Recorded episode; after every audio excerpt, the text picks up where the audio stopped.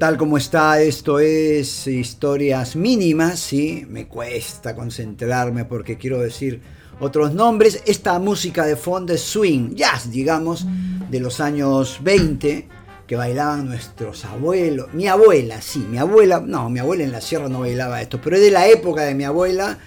Eh, tremendo, ¿ah? tremendo. Esto lo hace Joe Smith, que es un trompetista de estos tiempos, pero que le gusta tocar música de aquellos tiempos del 1920, los locos años 20, habré escuchado, ¿no? Bueno, esa es la música que nos va a acompañar en historias mínimas, ya sabe, historias pequeñas, largas, cortas, de un minuto, de 30 segundos. Esta va a durar un poquito más, va a durar seguramente 10 minutos. Uy, tema polémico, ¿ah? Poquito de música y le digo que, de qué vamos a hablar.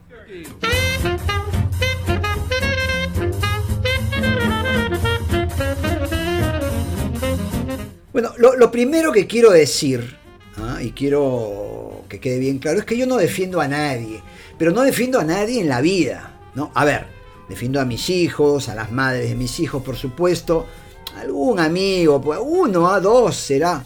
Eso de poner las manos al fuego eh, es demasiado, ¿no?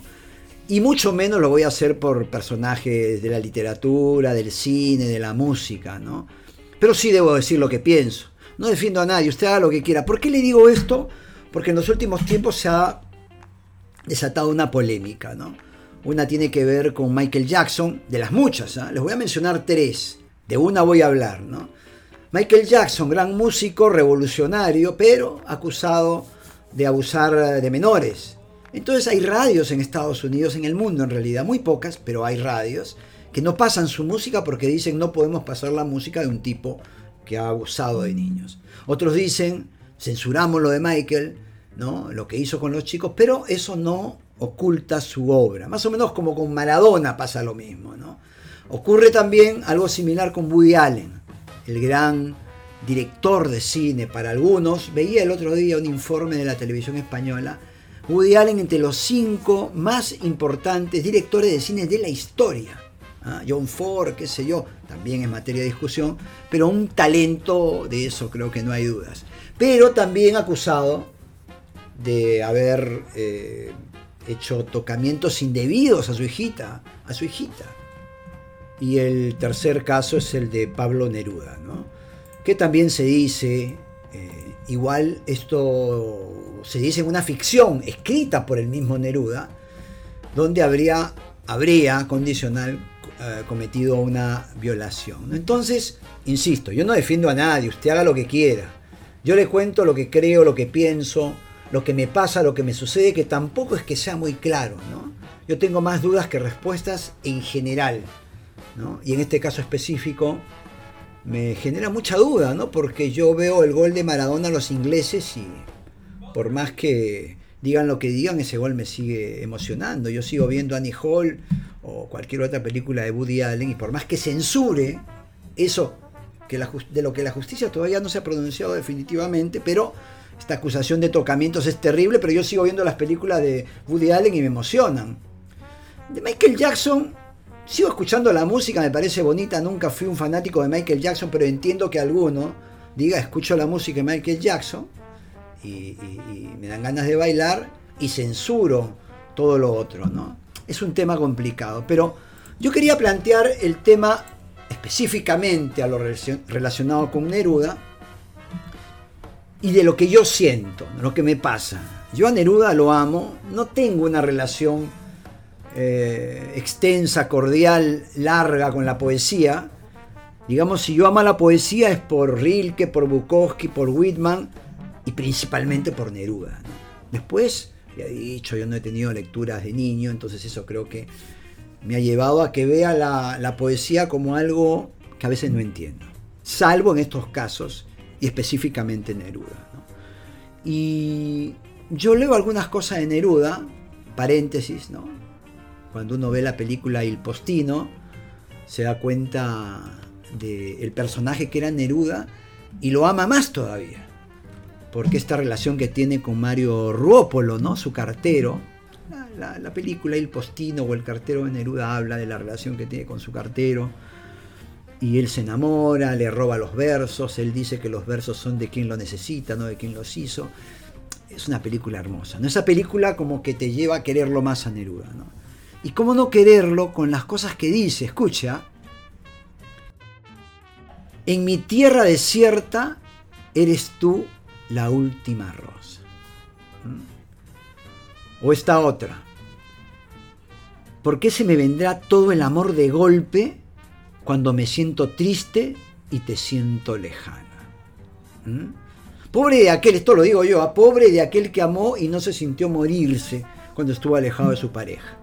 No sé si será bueno o malo, no sé si será resultado de una patología, pero amar incondicionalmente, ciegamente, tiene su encanto. ¿no? Por lo menos yo lo he sentido así, que muy, muy bien de la cabeza no estoy, así que se lo advierto. Otra acá, Neruda, poema 13. He ido marcando con cruces de fuego el atlas blanco de tu cuerpo. Mi boca era una araña que cruzaba escondiéndose en ti, detrás de ti, temerosa, sedienta. Mi boca era una araña sedienta. Qué maravilla eso, ¿no? O por acá el poema, poema 14, donde Neruda le agradece su amor a Matilde, supongo, Matilde Urrutia, su pareja, su, esposa, ¿no? su gran amor. Neruda dice, ¿cuánto te habrá dolido acostumbrarte a mí, a mi alma sola y salvaje, a mi nombre que todos ahuyentan? Ningún amor es fácil, y acá Neruda lo pone, ¿no? Y esta que me parece lo más, lo más hermoso que he leído de Neruda. Te traeré de las montañas flores alegres, copiúes, avellanas oscuras y cestas silvestres de besos. Quiero hacer contigo lo que la primavera hace con los cerezos. Qué maravilla, ¿no? Porque de alguna forma es un deseo, dice, quiero hacer contigo lo que la primavera, lo que la naturaleza hace con las flores, lo que la naturaleza en primavera hace con las flores, con los cerezos, pero en general, ¿no? Da vida, les da más luz, le da más color. Eso quiero hacer contigo. Qué pretensión. Pero bueno, esa es la parte linda en Neruda que muchos van a compartir. Y lo otro es lo que les había dicho. 1918 hay una propuesta, la senadora chilena, una senadora chilena, propone eh, ponerle al, aeropuerto principal de Santiago el nombre de Pablo Neruda. Y es ahí donde salta la liebre, ¿no? Esta, ¿cómo le llaman? La policía, ¿no? De las redes, de Twitter, de Facebook, empieza a buscar y encuentra un texto que es terrible. Yo digo, puede ser ficción, no, no se sabe, al parecer es real, pero podría ser ficción, y saca un texto donde dice, puede ni hablar. Un tipo que confiesa una violación, muy bien escrita, es cierto, pero una violación finalmente no puede ser, eh, no puede darle el, nombre al aeropuerto, la gente no puede llegar a, Chile y toparse con el nombre del aeropuerto que es un violador. ¿no? Ese texto, bueno, acá, acá se lo cuento, ¿no? Porque él está en, un viaje ya mayor en Ceilán y había una chica que le recogía eh, lo que había hecho en el baño, no quiero entrar en detalles, una chica que iba a limpiarle la pieza.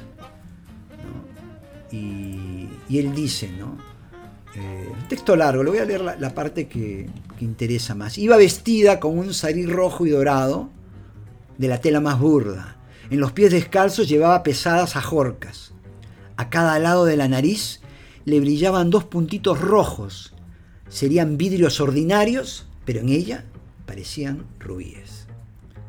Se dirigió con paso solemne hacia el retrete sin mirarme siquiera, sin darse por aludida de mi existencia, y desapareció con el sórdido receptáculo sobre su cabeza, alejándose con su paso de diosa.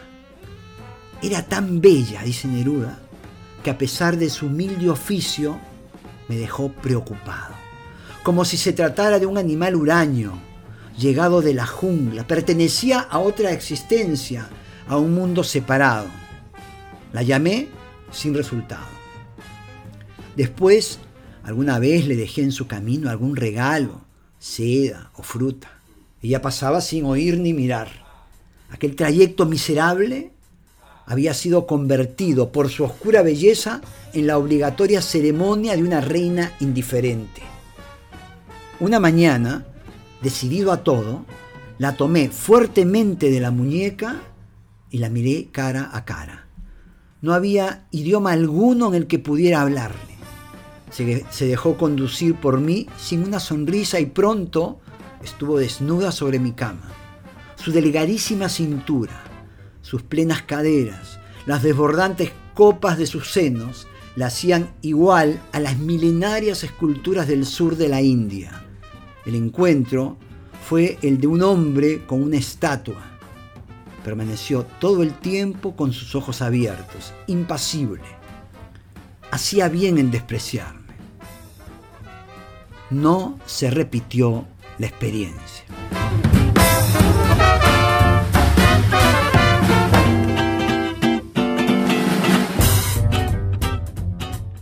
Tremendo, ¿qué me dice? Tremendo, ¿no? Porque él acá describe, eh, se lo he leído, una violación muy bien escrita, ¿no? Esto pasó en, en, Ceilán, Sri Lanka, ¿no? Actual Sri Lanka. Eh, donde hay además una especie de, no una especie, sino una situación de, de, castas, ¿no? donde hay personas que están en el último nivel, creo que son los parias, que se dedican justamente a este tipo de trabajo. Así que Neruda había quedado impactado como se lo he leído. Y hace lo que hace. Él dice al final, eh, no se repitió la experiencia, pero no se sabe si está ubicado en la ficción, porque él murió y nunca se le preguntó. Este texto lo escribió en el 70 y algo, y sale muchos años después, ya cuando había muerto, salta esta situación. ¿Por qué salta después? Porque sí, pues era algo, se había naturalizado en ese entonces el sexo con las empleadas. En Lima hay historias, ni, ni le cuento, ¿no? Pero eh, ¿Qué me cuenta? ¿Qué me dice? Insisto, yo no defiendo a nadie. Me impresiona, me conmueve la poesía de Neruda, la sigo amando y la sigo citando, pero lo otro no me deja indiferente, también me, complica.